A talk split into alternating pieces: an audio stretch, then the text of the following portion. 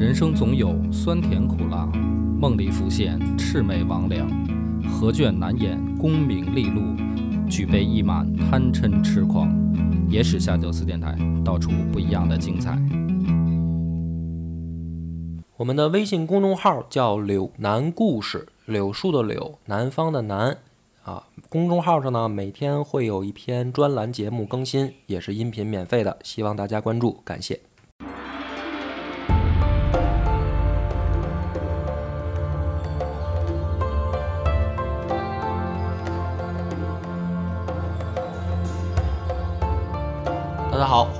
夜市下酒，我是主播恶霸波。永民，咱们上一回已经讲到呢，萧泽挂了。其实啊，他挂之前，咱们也说过，他的长子，也就是他的太子萧长茂，死于三十六岁啊，追谥为文惠太子。嗯，等于走他老爹前面了。那他呢，就看着自己这大孙子，越看越觉得可怜。嗯，哎，本来呢，按照正常的是想着传位给自己的这长子，将来等到自己的这小孙子长大了，可以顺顺利利的接班儿。可是现在呢，他爹等于他这儿子，就是小小孙子的爹死前面了，越看呢就越觉得这这个孙子，哎呀，太可怜了，就想自己要是有一天突然蹬腿了，咋办啊？那咱们就得先说说他这孙子，叫萧兆业。嗯，史书上说呢是眉目如画，然后容止优雅，嗯，是一位小帅哥。嗯，不但长得好，而且呢写的一手好毛笔字儿，就据说是隶书写的不错。同时呢，非常的孝顺。每次啊，基本上见着这个小孙子，这小孙子也不干别的，就是哭。哭的主要内容是什么呢？因为他爸，哎，就是告诉他爷爷啊想爹。他越哭呢，这个萧泽就越觉得这孙子可怜，嗯，哎，所以呢，慢慢的呀，他心里面就已经其实想好了，将来呢，直接就传位给自己这位小孙子。那么他的儿子里面又怎么样呢？有没有强人啊？哎，有一位，嗯，其实他的二儿子也不错，哎，他二儿子呢是晋灵王萧子良。这位萧子良啊，在历史上啊，还专门有一个对他的怎么说呢？对他的一个功绩的评价吧，就是他是永明文学的主持人。这哥们儿平常呢好交朋友，交的一帮都是文人雅客，啊，人送给他们送了一个组合外号，叫“净灵八友”。净灵八友都有谁呢？范云、萧琛、任访、王戎、萧衍、谢朓、沈约、陆垂这几个人，净灵八友。那么其中有一个名字就知道这段历史的就听出来了，其中就有一位叫萧衍的啊，大家可以现在先把这个名字记下来，日后也是一位了不得的人物啊啊。那么净灵八友的这位主持人，实际上他主张什么呢？主张佛教，就是在宗教方面力推佛教。当时呢，就是一段呃，怎么说呢，趣闻吧。也就是在那个时期啊，我们古代一位先贤范缜写了一个很有名的著作，就是《神灭论》。神灭论是什么呢？如果用咱们现在话，因为我没读过《神灭论》啊，我只是看过对他的评价。用现在的话说呢，就是有点最早的无神论者那意思，嗯，就是不要去什么崇佛信道啊，什么想着有神仙啊这些乱七八糟的啊。这位先贤告诉大家，没有什么神仙啊，你呢就好好做人，踏踏实实把你这一辈子过完了嗯，就行了。这样的话呢，这不是正好跟他推崇佛教的这种主张就相违背吗？于是呢，两边就经常也不是两边啊，就是这位范范前辈跟萧子良呢，净零八友就经常的辩论互相呢就想说服对方，但是这个 哥八个一块上啊，也发现也搞不定这家伙。嗯，啊，你听着觉得好像说啊、没什么意思啊，实际上通过这个讲这个事儿啊，也反映出来什么呢？反映这个萧子良啊心胸很宽广，就是他不是推行佛教吗？对啊有有一个人跳出来跟他唱反调，他没有去为难范缜，反而呢经常的试图去跟他辩论，那你就说明说说明出来啊，这个人心胸其实挺开阔的。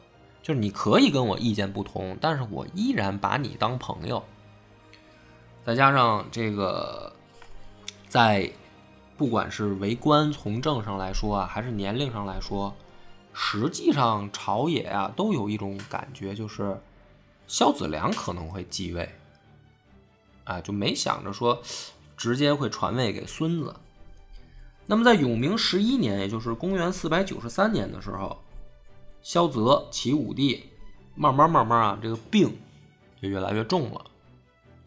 那么最关键的时候，大家都知道，就是马上谁来继承大统，这个日期就越来越逼近了嘛。于是呢，萧子良就做了一件事儿，他呀连夜的陪在他爹身边天天呢端汤送水儿，然后这个接尿擦屎啊。那其实目的也很简单嘛，就是希望他爹要是临死前留下一句话，说儿子你接班吧，啊，这事儿也就算大功告成了。那么同时呢，他就把自己的这些啊、亲信啊也带到宫中来，就是大家得一块儿帮我出主意啊，以密切的看着朝廷的动向啊，有没有我的反对势力啊。而有一天呢，这个老皇帝说啊，还没死的时候就说，说把我大孙子叫来，我看看吧。这萧子良心里面就觉得不对劲，临死临死临死临死了，你叫孙子你干嘛？万一你这孙子到这儿，这个你你一高兴啊，留了一句说行，传位给我孙子，那我这不是白干了吗？于是呢，就联合了宫中的侍卫，不取去把萧昭业放进来。就是怎么你甭管怎么说，反正我老爹啊，也就在有今儿没明儿的了啊。反正只要他还没死，谁也不许把萧昭业给我放进来。结果在这样的情况下呢，萧昭业也在外面也想见他爷爷啊，就是我也知道爷爷病重了嘛，其实心里也清楚，关键时刻到了，可惜呢就是进不去，进不去呢这一拖呢，萧萧泽就昏迷了。嗯不省人事了。萧子良跟他这些亲信王荣啊什么的，这心里面就松口气了，说这甭管怎么着，就就在这样的情况下啊，如果老皇帝要是咽气儿了，那说白了，咱就可以发布遗诏了。结果没想到好死不死啊，这个萧泽临死前突然回光返照，这是醒了。醒了以后呢心，里有事儿，哎，有事儿，然后孙子没见着呢。还没见着呢，马上呢就叫来自己的亲信太监，就往外传信儿。嗯，传信儿什么呢？让我大孙子入宫。这消息等于就放出去了。放出去了，一看这个萧子良，一看这拦不住了呀，这是等于皇帝下命令说要招人进监了，不是说这个皇孙自己想入宫看爷爷的事儿了，没拦住。结果呢，这个萧昭业进宫以后啊，跪地便哭，也不说话，就泣不成声了。哎，哭着哭着呢，最神奇的就发生了，就是这个萧昭业啊哭晕了。这给萧泽也吓得够呛，那这家伙是什么意思？这这是要走我前面呗？啊，这赶紧说来传太医，先给我孙子看看。哎，好不容易给掐人中嘛，反正是骂后辈子给弄醒了。这萧泽一看，行，小子，这是真孝顺，嗯，是吧？这个古人嘛，讲究的也就是，你甭管怎么着，是吧？人这个亲亲之情嘛，啊，对于孝顺最看重。对，所以呢，也不管你是年纪小不小，适不适合执政，反正也是萧家的子孙嘛，不适合可以慢慢学嘛。于是老皇帝呢，临死之前就下了一个遗诏，传位给皇太孙萧昭业，就是哭晕了这孙子。然后呢，任命晋灵王萧子良和西长侯萧鸾一同辅政，就是给他找了两个辅政大臣。下了一诏之后还哭吗？下了。下了一诏就是醒了，接着哭呗，反正啊。那么萧子良，咱们刚才说了啊，有名文学的主持人。萧鸾又是何许人呢？萧鸾啊，实际上是萧道成的侄子，哎，就是萧泽的堂弟，就是这位说老，其实年纪也不大啊，就是萧泽的堂弟。所以他一想呢，这个等于自己的堂弟和自己的二儿子辅佐自己的大孙子，这个配置应该没啥问题。哎，于是呢，终于放心了，就与世长辞了。与世长辞以后呢，这个萧子良啊，还有点不甘心，觉得我还有没有机会啊？是吧？于是呢，连同自己的亲信王戎搞了一个事事件啊，什么事件呢？就是密不发丧，不许把老皇帝已经死了这个消息露出去。可是这个时候呢，这说白了，纸里都已经包不住火了。萧鸾就意识到不对劲了，哎，突然急召皇太孙进宫，然后又没动静了，这事儿不对。于是呢，萧鸾就带着自己的亲信部队啊，就往宫里闯。这侍卫呢也拦他，拦他的时候呢，萧鸾就大喊说：“皇上召我入宫，谁敢拦？”啊，也是皇亲国戚，你想皇帝的这个堂弟嘛。嗯，侍卫一看也也傻了一下啊，就愣了，说这到底该不该拦啊？就在这会儿功夫呢，这萧鸾带着人就闯进去了。闯进一看，自己堂哥已经死了呀，于是呢就把这个堂哥的遗诏啊，真的那个遗诏给拿出来，就发布出来，传位于皇太孙萧兆业。那么这样一搞呢，这个萧鸾就主持啊，把萧子良的这个亲信王戎，以什么罪名呢？叫矫造轻骄造险造轻佻，招纳不成，诽谤朝政。嗯以这个名义呢，就给就给宰了。嗯，宰了以后呢，把萧子良啊升为太傅，实际上呢明升暗降，把实权就给夺了。这位萧子良回家以后呢，也害怕再被追究。第二年的时候，也就是公元四百九十四年的时候，就病死了，享年三十五岁。也很年轻。也很年轻，哎，所以呢，这个朝堂上就变成了小皇太孙萧兆业继位，然后实际上是他的叔祖，就是萧鸾是他爷爷辈儿的嘛，辅政。啊，给他给他辅政，形成了这样一个格局。然后当天呢，这不是老皇帝已经死了吗？就是咱先不说这个后面的事儿啊，就是当天发了这个遗诏，然后准备抬棺出宫，准备安葬到皇陵去啊。这位萧兆业呢就说：“我身体啊不太舒服，我能不能不去啊？”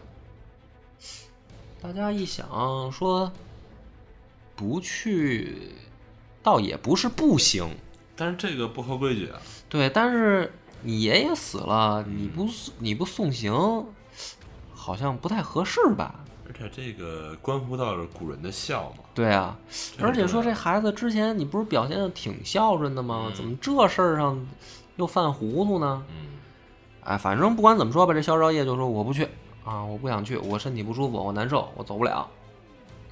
大家一看说那行，那你不去就算了呗。哎，就这个萧鸾带着人去送葬。等萧鸾回宫的时候就傻了，看见这个萧兆业呀、带着宫女太监，请了好多的这个唱歌跳舞的，在宫里开 party。嗯然后呢，这个萧鸾就问啊，什么情况啊？啊，国丧哎，这个老皇帝刚刚棺材抬出去，你在宫里面就歌舞升平的，嗯这有点不太像话吧？但是他已经继位了，他是皇帝了，现在。而且呢，还有一种史料说啊，说这个唱歌跳舞的时候啊，有的那个宫女太监啊在那儿哭，萧兆业就问说：“你们哭什么呀？”有的这个有良心的就说啊，说这不是想老老皇爷了吗？是吧？哎，想起皇上活着的时候，这个大家都一块服侍他，结果今天老皇帝死了，我们有点伤心。萧昭业说：“嗨，这有什么可伤心的呀？是吧？开心起来啊，音乐玩起来啊，把酒喝起来啊，弄的啊，就是说这个宫里面歌舞升平，说乐声啊响彻宫廷内外啊。这个肖昭业说，把窗户什么的都打开，看出来啊就现在看出来是一白眼狼了。这这高高兴起来。”嗯，就搞得这个三朝老臣王敬泽呀，大家还记得这个名字啊，就是帮着他老萧道成篡位。这个这萧道这王敬泽就问问谁呢？问这个旁边有一个将军叫萧坦之，说这萧将军，说这高兴的是不是有点太早了？这太露骨了吧？他他他爷爷刚死，他就跟宫里边这么折腾。这萧萧坦之呢也挺幽默，说：“嗨，你就把这当哀乐听呗，这啊这啊，你你那你能怎么办啊？真是没辙了。啊，没什么招了，这的确没什么招。那咱就得讲了，这个皇太孙到底是咋回事儿呢？嗯实际上就是个白眼狼。嗯说他小时候啊，见着他爷爷哭，哭是什么呢？哭是装的。嗯每次从他爷爷那儿哭完出来，哎，脸一抹撒，眼泪一擦，嗯就乐了。嗯是属于演技比较高超，小小年纪啊，就是这方面才能比较突出。嗯而且呢，说这兄弟啊，小的时候说是写一手好字儿，本来你想这应该是一个，起码说附庸风雅、爱好文才，应该是一这么一个主儿啊，不是。这个萧昭业平生最爱的呢是钱。他还没当皇太孙的时候啊，就是还没正式册立的时候啊，天天他干嘛呢？他就四处溜达，哎，这个满地儿玩儿。玩了以后呢，他专门找谁呢？找地方上这些大户、富翁什么的，没事就跑人家去了。那人家也拦不住啊，这知道这是皇帝的孙子呀。他进去以后，他干嘛呢？要钱。哎，这个说老张是吧？老李这应该能不能算巧。啊，说你能不能先借我这个两百万、三百万的？嗯，然后人说这个你你你怎么还啊？等我继位时候再还。哎，他就说了，说这样我给你先写一白条，嗯啊，将来等我继位了，就是你是司空，你是太尉嗯啊，你是太傅，就给人封官许愿，写一大堆白条。他当时啊还没有这个被册立为皇太孙，嗯但是人家一想说这，嗯起码你甭管他就当不当当不了皇帝吧，我跟一个皇家攀上关系。啊，这也行啊。啊他压根儿那些白条他也没想兑现，说白了就是给人开空头支票呢。嗯天天就这么着满世满世界这个筹钱啊融资啊，然后呢就玩儿。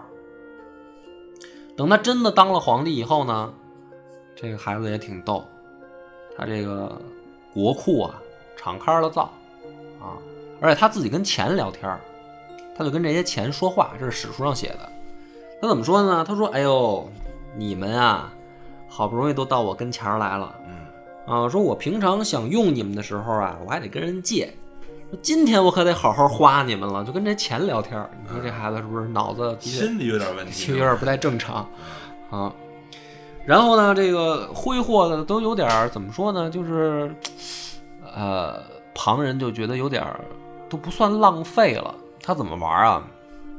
古代不是有那种投壶的游戏吗？投壶。哎，就是比如说一个花瓶儿，嗯然后搁在比如说这个十步开外，嗯然后拿那种什么竹签儿啊或者竹剑啊往那花瓶口里面扔，就跟投篮似的那么投嘛。他呢也是把国库打开，把所有的花瓶儿、什么珍贵的古玩儿什么的都给我拿出来，好多的这个瓷器的往那儿一搁。他不投竹签儿，他投石头，他往里扔石头，那玩意儿一砸不就碎了吗？对啊，碎了说没事儿，再换下一个。他天天就这么玩，拿这当游戏。就是造。就是造。然后呢，这个这个宫里面啊，天天就开始啊找姑娘啊，这个选美女，嗯天天换着花样的睡、跳舞、玩儿。他还有一媳妇儿啊，反正他是没继位的时候啊，在私底下就这样，天天带着一帮兄弟啊出去嫖娼啊，或者强抢民女。他这媳妇儿啊也一样。在他没继位的时候啊，就跟他这帮哥们儿玩儿。哎，两个人反正玩的各自都挺开心，而且不是一家人，而不是一家门。而且呢，谁也别管谁啊。你说他知不知道？他知道，嗯他知道他媳妇儿跟他这些朋友们嗯，睡得挺好，他也不生气。这才高兴。哎，他就那意思就是说，只要他高兴就行，他别来管我就行。嗯就就这么一主儿。当了皇帝以后呢，这更没溜了啊！天天在宫里面，反正基本上啊，呃，一天里面啊，有半数时间处于光着的状态，就是不穿衣服到处跑。嗯这个呢，其实就已经挺挺出格的了啊。更出格的是，他穿衣服的时候，为什么呢？他不正常穿，他穿奇装异服。嗯用咱们现在的话说，有的时候可能披一大床单儿系腰上就出来了嗯，自己还挺美；要么沾一身鸡毛的，什么的，反正他他不穿不好好穿衣服，天天就变成行为艺术在宫里。这玩意儿，王公贵族大臣们看着也觉得这爷，这爷有点太出格了吧？啊，就一点皇帝样都没有。他他倒有一个事儿很稳定，啊，反正是坚决不上朝。嗯啊，就是对于政务上倒是挺放心，就全部就交给萧鸾打理跟我没关系。啊，就是我就负责玩儿，你你负责把这些活儿干了。这个萧鸾呢，到一开始的时候也挺兢兢业业啊，反正堂兄交代来的这个天交下的天下嘛，当堂弟的帮忙打理打理，倒也没什么不好啊。可是呢，这孩子玩着玩着啊，突然又动心思了。他虽然不上朝，他还怕人造反。就是 虽然我不理朝政，但是万一要是花钱这事儿也有人给我给我卡了怎么办啊？于是呢，他还试图啊联系自己的亲信中书令何印啊，说你能不能把我这叔祖宰了，就是把萧鸾宰了把他叔祖啊？万一哪天我叔祖管着我不让我花钱了怎么办啊？这何印呢胆儿也不大，反正一文官，这事儿你别找我啊，所以遭到了拒绝，呵拒绝了皇帝乱杀自己的叔叔，不是爷爷爷爷辈儿的人这事儿也够稀的哈。啊，也也挺稀的。他敢杀，还真有大臣敢拒绝。啊拒绝以后呢，这风声就透到萧鸾那儿了。萧鸾一听说：“嘿，小子你啊，这个本来以为你这个没什么胸无大志就得了，好家伙，好半天这志向也不小啊。”于是呢，这萧鸾就开始了，干嘛呢？我就别等着他动手了，我先下手为强吧。就开始想，说如果我要是先下手为强的话，谁会成为我的对手？先满朝寻嘛，找了两个人，一个呢是荆州刺史隋王萧子龙，还有一个呢是齐高帝和武帝的时候就当差的一个大将，叫崔慧景。这个萧鸾就想说，我要是万一政变，可能对我产生影响的应该是这两个人。于是呢，就问啊亲信，说我应该怎么办啊？怎么能铲除掉这俩人啊？亲信说这也好办，升官呗。啊，升官以后呢，实际上就把他们的兵权给夺了。于是呢，通过这样的手段，首先啊，就先把这个萧子龙和崔慧景给干掉了。干掉了以后呢，这萧鸾接着接着寻嘛，说还有可能谁会对我产生威胁呀、又寻嘛，有两个，一个叫萧战，一个叫萧坦之。啊，萧坦之就是王敬泽跟宫门外面问他说这个太露骨了吧？萧坦之说嗨，你就当哀乐听呗。萧鸾说这两个人看来呢也会忠于皇帝，于是就开始密谋准备动手啊，还没密谋好呢，这哥俩自己找过来了，说这个大哥，我们想跟你干，嗯，这皇帝实在是太不靠谱了别算计我们了啊！你不是他都这俩人不知道被算计了，啊！就是主动就是说大哥，我们不想跟这个皇帝干。我以为闻着风了呢。啊这萧鸾一看说这倒省事儿了啊，反正满朝文武他想了想，真正还向着皇帝的也没几个了。嗯唯一一个呢，有一个人。啊，这个人叫周凤书，是是一个颇有武武力值的这么一个大哥啊。这哥们儿平常啊，刀不离身哎，走到哪儿呢，这个都都带着一把大刀，然后誓死保卫皇帝的那种，嗯，就是不管皇帝怎么玩儿，反正谁也不许说不好，就是他怎么做跟我没关系，跟我没关系。但是的我保卫的就是皇权。，对，但是我的职责就是保护皇帝嗯，而且呢，经常跟别人说啊，说周郎刀不识君嗯，就是我的刀不认人啊，谁谁也别对，别想跟皇帝这儿这个捣乱啊，我这要不我就砍了你。这萧鸾一看说行啊，说就剩他了呗，老办法吧，升官，嗯升到外地当刺史去，嗯就把这个周凤书给支走了。直走以后没两天，召回京的时候就乱乱棍打死了。基本上啊，他能想到的，所有可能产生影响的，哎，不是宰了，就是投靠过来了。终于呢，萧鸾决定，呃，正式动手造反。这个毕竟也是，反正什么事儿第一次，可能大家都有点紧张吧，啊。这个萧鸾呢，准备政变的时候，带着兵啊往里走的时候，紧张的确实有点过头了。据说是鞋掉了三次，啊，走着走着鞋就踢飞了，赶紧再捡鞋，太紧张了。就在这样的这样慢慢这个往里往里逼近的时候啊，他走的还慢啊。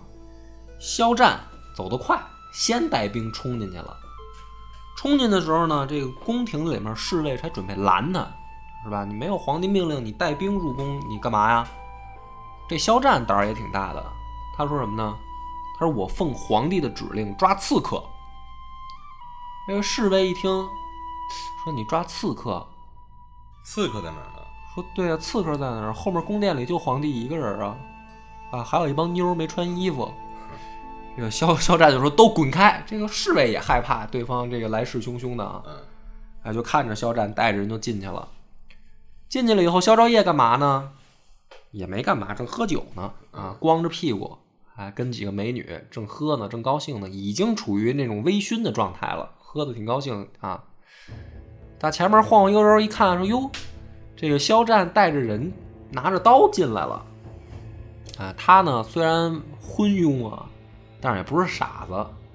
一看说完了，今天这个看来就是来宰我的呗，这一看这情景，酒就醒，酒就醒了呀。啊，醒了以后呢，可能也是萧道成的这个血啊，在他的体内啊，啊，迎来了一次这个终于 难得的爆发。嗯这个萧兆业终于血性了一回啊，满地的找找什么呢？找兵器。嗯大家都以为他要抵抗一下吧？嗯不是，大家都猜错了。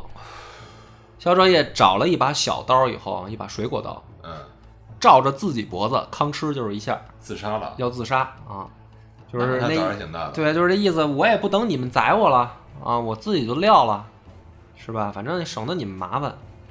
可是呢，我也说，凡事儿吧，第一次可能确实也都比较紧张。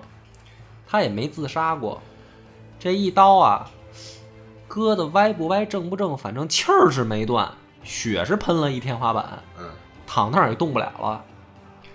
肖战一看说：“这家伙皇帝自己给自己来一刀，那咱怎么办？咱是把他乱刀剁在这儿啊，还是给他带出去啊？”他自己也拿不了主意，说要不行，先找萧鸾去吧。于是呢，这个把床单什么扯过来啊，往脖子那儿一捆，不是止血吗？先滋一地血，就就往往外就走。往外走呢，赶紧啊，就是在门口准备好一顶轿子，就把皇帝就给塞进去了。塞进的时候呢，有忠心的护卫就赶过来了，就是说你干嘛？什么事儿？肖战说：“我抓刺客。”侍卫就说：“刺客在哪儿？”肖战说：“在轿子里啊。”这个侍卫呢，这个时候他心里面就想啊，说里面要是皇帝，对吧？我们来了，皇帝你只要出一声，比如说你喊一声抓反贼，或者说造反，咱就乱刀把肖战给砍死。这轿子里也没声儿啊，不是？难道说真的是抓刺客啊？他们不知道里面那位爷被床单勒得里三圈外三圈，脖子直冒血，是喊不出声儿了已经。就这样的情况下呢，这肖兆业就被肖肖战给抬出去了，抬到肖鸾那儿。嗯萧鸾说：“你抬到我这儿干嘛来呀？你就你就弄死就完了呗。于是呢，又找一犄角旮旯，几个人乱刀，又把萧昭业给剁了，皇帝就这么死。就这么死了嗯。死了以后呢，萧鸾就就是等于以皇帝的名义起草起草这个诏书，啊，嗯，我这个我干了好多混蛋事儿啊，我对不起祖宗，对不起国家之类的吧，反正。然后呢，萧鸾就把这个皇帝的死讯公布以后，迎立谁呢？迎立文惠太子萧长茂的次子新安王萧兆文继位。那实际上呢，就是傀儡皇帝啊，你小孩儿嘛，你想没多大。这个死的这位萧兆业多大呢？时年二十一岁。这个萧昭业跟那个新皇帝应该是兄弟关系。对啊，哥俩嘛。也就是说，这位小皇帝死的时候二十一岁，在位一年，还没玩够。还没玩够呢。他肯定是没玩够，但是啊，咱也得说，这兄弟花钱是真有手段，让我想起最近一部电影儿啊，《西红柿首富》啊。据说啊，他在位登基的时候啊，南齐的国库里面有数亿钱币。嗯，这一年到他死的时候，大家再打开国库一看，发现空了，花完了，这么能造？没了啊。一年花了一亿，花完了数亿。对，就把这钱等于花光了。萧鸾也惊了，说：“我靠，这也太能造了啊！幸亏死得早，要么我这接位我还得欠一屁股债，可能这皇帝也不好当啊。”但是不管怎么说呢，萧鸾这就算实际上的篡位成功。篡位成功以后呢，按理说你该消停消停了吧？萧鸾没有，他天天呀看着自己的这些儿子孙子啊，他就发愁，愁什么呢？说这个高皇帝、武皇帝的孩子这么多，这么能生，天天长得这么快，我这些孩子这么小，我岁数也不小了，将来我要是死了，再有人来欺负我的子孙咋办嘞？于是呢，这个萧齐政权又开始了新一轮的屠杀。怎么屠杀呢？简单来说吧，萧鸾啊，把齐高帝和齐武帝的子孙基本上就都给宰光了。就是反反正南朝啊，你说有意思吗？也没啥意思，就是这点事儿，就经常的宫廷政变，然后呢就开始自相残杀，就是帮对方断后。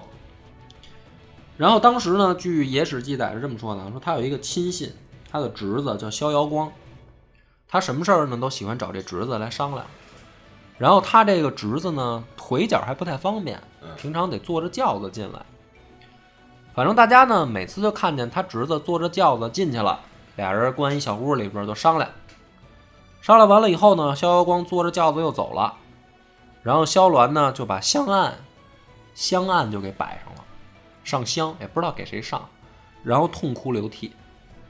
然后第二天啊，毫无意外的又有一位亲王要被开刀问斩，就是基本上就就一直是这种状态啊。萧阳光轿子来了，啊，俩人商量，萧遥光走了他开始上事儿就定了，啊他就开始上香，然后就开始哭。第二天就有一位王爷就得死。先跟那个高皇帝先嗯，诉诉苦。对啊，就在这样的情况下呢，萧鸾的这个猜疑也是到了极点，嗯啊，就是属于疯了一样，就是任何的他觉得有可能对他的政权造成威胁的，他都要杀。到最后，这个人啊，就有点那种神经了、魔怔了，魔怔了，而且身体状况越来越差。他就是因为身体状况差，所以思想上对，就是一个恶性循环。对啊，他身体，他你说，但凡他身体不舒服吧，他就想，哎，我这个儿子孙子还小，嗯我就得杀。杀完了以后呢，他自己有可能愧疚，嗯因为这都是他等于，也就是他亲戚嘛，嗯就堂哥的这个子孙嘛。嗯杀完了又愧疚，愧疚身体又更不好，更不好又更担心，嗯造成了这样一个恶性循环。这个恶性循环呢，一直持续到他时年四十七岁的时候。你说说他年纪大啊，其实也没多大。四十七岁的时候，这个萧鸾终于 瓜扛不住了。这么活着也确实太累了，哎，活得也短。在位时间五年，所以今天咱们这一集啊效率挺高，一下就讲死了俩皇帝了。对，就是萧昭业啊、萧鸾，就就就都这么赶紧送走吧还。有老皇帝呢，嗯，呃，对，还有老仨皇帝，对对对，萧泽啊。那么他后面继位的是谁呢？就是时年十六岁的萧宝卷。嗯、简单来说吧，作为一个下区预告啊，因为我现在没想好讲的比重要讲多少，但是如果一句话评语吧，就是这个萧宝卷啊，比之前的那个皇帝，就是那萧昭业，混蛋程度又得加个更字儿。还有更还有个更啊，这种这种这种情况在南朝会很常见，所以呢，大家如果还想听更混蛋的事儿，请听下集。